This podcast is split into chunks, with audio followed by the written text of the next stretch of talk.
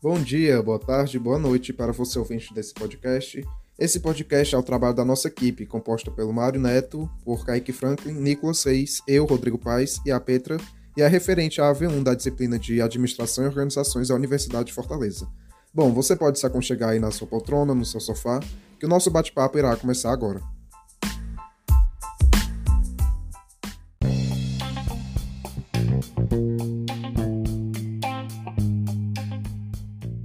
Estou recebendo aqui hoje o gestor Ronaldo Alves para a nossa entrevista, com o intuito de conhecer na prática o papel do administrador nesse complexo ambiente que envolve as organizações. Olá, Ronaldo, bem-vindo. Primeiramente, muito obrigado pela sua disposição de conceder esse aprendizado para nós. Olá, Rodrigo, bom dia. É um prazer estar aqui para contribuir com o crescimento de vocês, né, com esse importante tema, né, que é a gestão né, nas corporações, nas instituições. Espero aí contribuir aí com algum trabalho de vocês. Legal. Você pode começar se apresentando, contando um pouco da sua formação, da sua jornada profissional. Bom, eu é, cursei engenharia, né, em engenharia elétrica em Campina Grande, na Paraíba. Depois dessa jornada na Paraíba, fui para fazer um estágio na Sharp, né, empresa de eletrônicos em Manaus. Lá concluí meu curso, né, é, passei, fui contratado pela empresa como engenheiro, né, na, atuando exatamente na área de projetos, né, de, de televisores, principalmente. Passei dois anos e de lá regressei para o Nordeste, né? Eu sou baiano, voltei aqui para o Ceará, tá?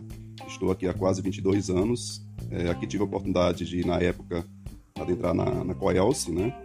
É, vim como, um, como engenheiro, né? Uma carreira inicial, depois dessa curta passagem por Manaus, que muito agregou no meu crescimento inicial, tá? E de lá para cá eu assumi vários cargos de gestão na empresa, né? Ascendi na empresa, passei por várias experiências muito positivas, né, sempre com muito trabalho, muito empenho, né, e migrei para uma área de administrativa, né, praticamente saí da, da, minha formação técnica praticamente, porque eu tenho um time assim comercial, administrativo muito grande, gosto muito do que faço e estou atualmente, né, como gestor responsável pela ouvidoria da Enel. Né? A empresa passou por essa mudança de marca, tá? Qual é hoje Enel Distribuição Ceará Estou há quase cinco anos né, nessa função de ouvidor da Enel Distribuição Ceará, no qual desempenho minhas atividades atualmente. Agora, avançando na nossa entrevista, Ronaldo, quais são as competências e habilidades que você acredita que um gestor ou um administrador deve ter para se destacar e crescer em sua carreira?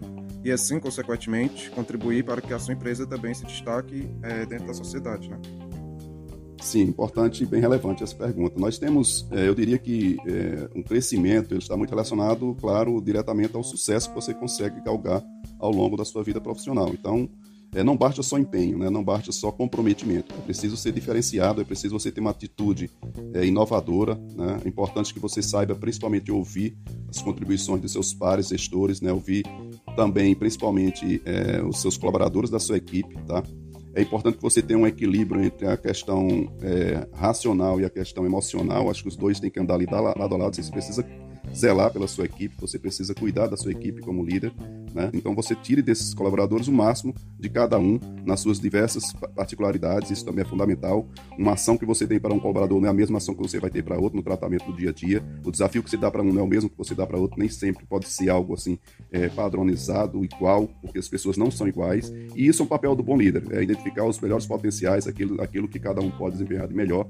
Eu diria que o, o bom gestor ele precisa, a, além de tudo, ter foco né, naquilo que a empresa coloca para você como premissa e como objetivo. Você precisa aplicar é, ações inovadoras, atitudes inovadoras no seu dia a dia, estar sempre é, empenhado, saber que o que você fez no passado não vai fazer com que você alcance o sucesso no futuro. É importante que você pegue todas as lições do passado como aprendizado, de forma que você potencialize as suas fortalezas né, e que possa é, corrigir e melhorar aqueles pontos que você, porventura, tenha é, sucesso ao longo da vida. Então, é fundamental que você alie o seu potencial, o seu aprendizado, tá, de forma que você consiga atingir os objetivos é, desejados pela sua corporação.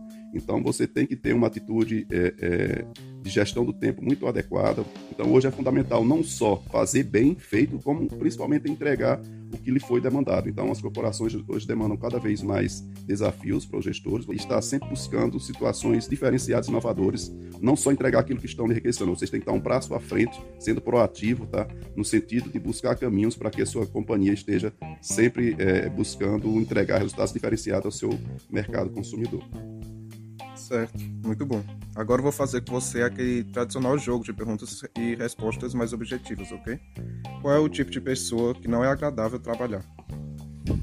Bom, eu não vou dizer que não, é, não podemos é, rotular pessoas. Né? Nós temos que buscar entender, de repente, a dificuldade de cada um, como eu falei antes. A gente precisa entender, até mesmo ser um, um, ter um papel de psicólogo até, para buscar identificar é, na equipe onde estão os potenciais, onde estão as pessoas que precisam de, um, de, um, de uma atenção maior né, para desenvolver suas atividades. Então, eu diria que não é o gestor inadequado, eu diria que aquelas pessoas que não buscam sair da sua zona de conforto, não buscam se capacitar, não buscam no dia a dia fazer coisas diferentes, né? Aqueles, é, aquele que tem um comportamento de você estar sempre orientando, sempre, vamos dizer, empurrando para que ele faça. Isso não é atitude, não é o perfil adequado, eu diria, de um colaborador que você deseja na sua equipe. Você precisa ter pessoas de diversos perfis, mas que todos, né, em conjunto, se complementem de forma a atingir um resultado. Mas nunca que um é, busque fazer o trabalho que é do outro e que um, o outro também se acomode em função do que o colega está lhe ajudando. Não. Todos têm que fazer seu papel de forma diferenciada, a cada dia se, se reinventar, se capacitar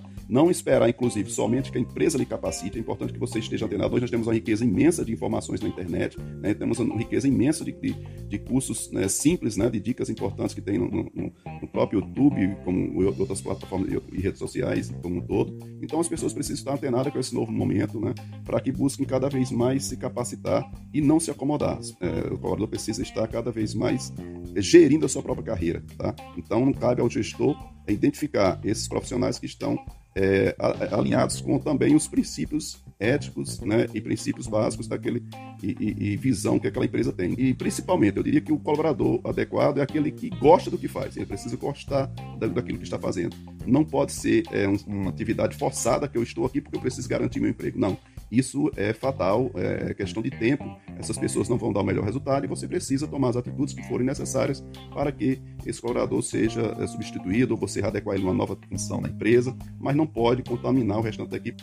É a principal dificuldade que você enfrentou em sua carreira e qual é o aprendizado que você teve com ela?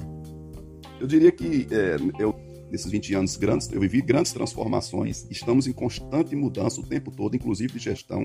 Diria que esse já é meu sexto, sétimo, oitavo cargo de gestão, então mudei muito ao longo dos anos na, na empresa. Eu diria que a dificuldade que eu posso colocar, talvez, algo é, é, é, foi no início buscar estar muito próximo dos colaboradores, ser muito paisão, ser muito né, pró, pró e de repente isso contaminar a decisão do gestor. Né? É, no momento de dar uma, uma, uma orientação, uma chamada, um feedback que seja por crescimento, algo que não está adequado no comportamento daquele colaborador, da mesma da equipe, você precisa atuar com firmeza. Né? Isso, claro, você vai amadurecendo e vai entendendo que você precisa ter um equilíbrio entre essa emoção e o lado racional, porque a gente tem que estar em constante foco de busca, né, de superação de resultados, atingir e superar resultados. Isso é o que é demandado o tempo todo para todos nós. Senão, então, se não, não tivermos uma firmeza adequada para atuar com esse colaborador naquele momento que ele precisa sim ser chamado a atenção, principalmente não só para atingir resultados, mas para o próprio crescimento profissional dele, eu diria que isso é, uma, é, é, algo que vai fadar a equipe, o próprio gestor, ao insucesso. Então, é esse aprendizado para mim é muito forte de buscar esse equilíbrio. Nem, então, acho que isso para mim é ficou de grande aprendizado, é deixar de ser um paizão para ser realmente um líder. Então, líder é aquele que realmente dá a direção correta, diz aquilo que realmente, como você pode chegar ao resultado, entrega para o seu colaborador o desafio e ele é que vai fazer no seu desenvolvimento esse desafio. Tá sempre estando ali pronto a ouvi-lo, pronto a orientá-lo sempre que desejar, mas não fazer por ele, como era no passado, né? Então, isso é muito relevante que isso é o que ficou de lição aí ao longo desse tempo. Uhum. E o que essa crise que a gente está vivendo, ocasionada por essa pandemia, né, é, ensinou? Assim, muito importante. No nosso grupo, a empresa ela tem como premissa a vida humana. Né? E nesse momento de pandemia, o grupo que faz parte, né, sua, gestão, ela é centrada na Itália, tá? A Itália passou por um momento muito difícil, só para contextualizar, para vocês entenderem melhor. E com isso levou ainda mais o grupo a ser ainda mais rigoroso nessa questão da saúde, né, do bem-estar dos seus colaboradores. Então, logo imediato, antes mesmo do decreto aqui estadual do governo, a Enel já tinha decidido lá em meados de março, né, de 18, 17 de março, é que todos os colaboradores internos né, de escritórios deveriam partir para o teletrabalho. Como? Poxa, a gente foi um grande desafio naquele momento, foi um choque. Como fazer isso? Como se reinventar para você superar o momento é, que nós estamos aqui hoje confortável no nosso escritório, com toda a estrutura física, né, computacional, etc. Para ir para todos para casa, qual é a estrutura, como é que vai ser. Enfim, foi um desafio dado, mas uma missão assim cumprida em tempo recorde, eu diria. Em uma semana estarmos todos em casa, funcionando muito bem, passamos a utilizar muito mais. Naquele momento a gente já usava plataformas né, virtuais para a realização de reuniões, mas ainda de forma um pouco tímida, mas passamos a, a fazer reuniões virtuais, tá? Isso deu super certo, conseguimos é, implementar novos indicadores para monitorar a produtividade e adequação desses trabalhos de cada colaborador, dando um suporte adequado para que isso acontecesse. Então foi um momento de crise, mas foi um momento que conseguimos reinventar muito rapidamente. Então, assim, eu diria que foi uma mudança que veio para ficar, é algo que eu diria que foi um, um, uma crise a gente conseguiu transformar em oportunidade e até mesmo para o bem-estar dos colaboradores também muito relevante, porque todos estão nos seus lares, é, sem buscar se, se expor né, perante essa, essa pandemia terrível que temos passado.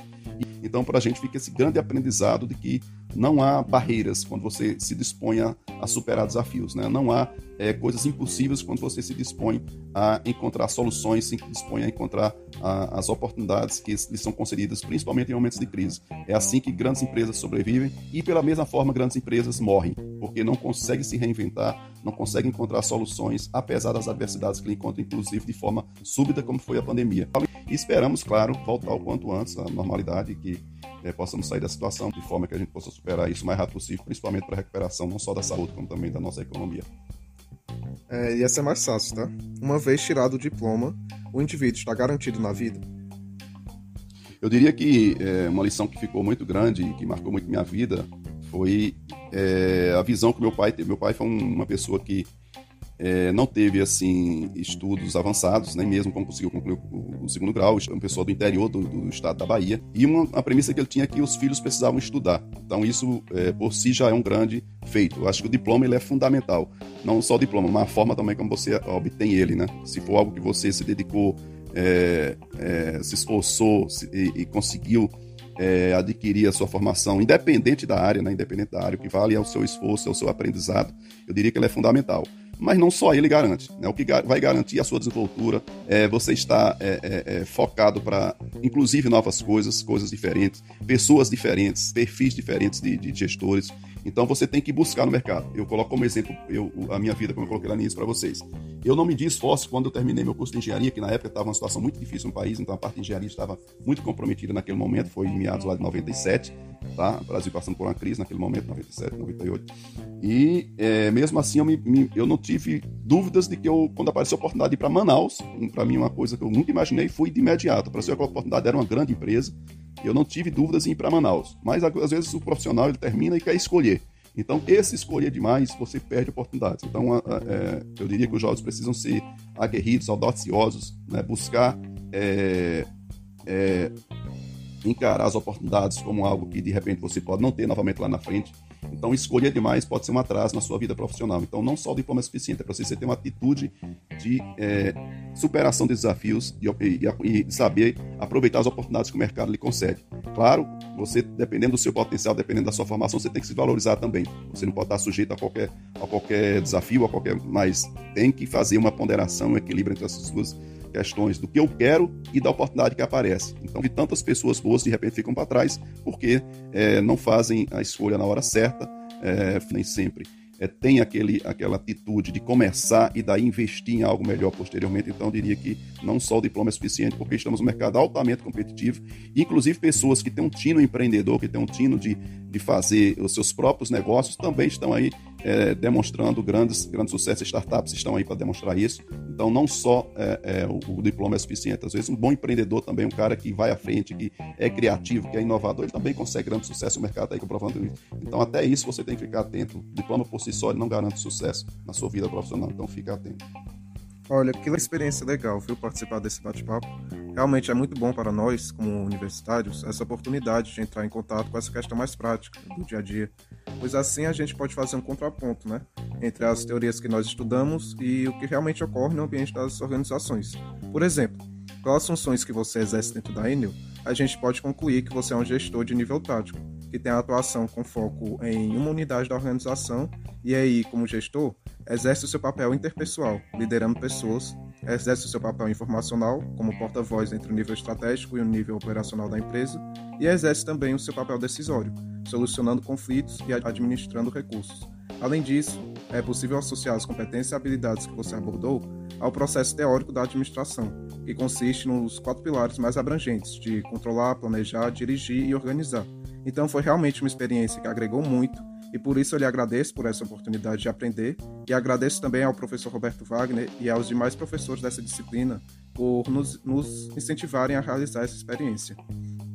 É isso. Agradecer mais uma vez pela sua disposição, Ronaldo, pela troca de aprendizado e também a você, ouvinte desse podcast, pela sua audiência. Bom, Rodrigo, eu que agradeço a oportunidade, espero ter contribuído aí para, como eu falei lá nisso, para a aprendizagem de vocês. Tá? Sucesso a todos aí. Ah, uma excelente iniciativa de vocês, estar buscando ver como funciona na prática no mercado. E eu espero né, é, ter contribuído, como eu falei, e que vocês tenham aí grande sucesso e êxito aí na carreira de vocês. Vão em frente, não se desanimem nunca, dificuldades vão existir, tá? E o vence aqueles que não baixam a cabeça e superam essas adversidades, como eu falei em alguns exemplos na minha fala aí. Um abração a todos, bom dia, boa noite, boa tarde e aproveitem bem e se cuidem, tá? Um abração. Certo, muito obrigado. Espero que nós tenhamos cumprido nosso objetivo de ajudar a conhecer na prática o papel do administrador. Até a próxima.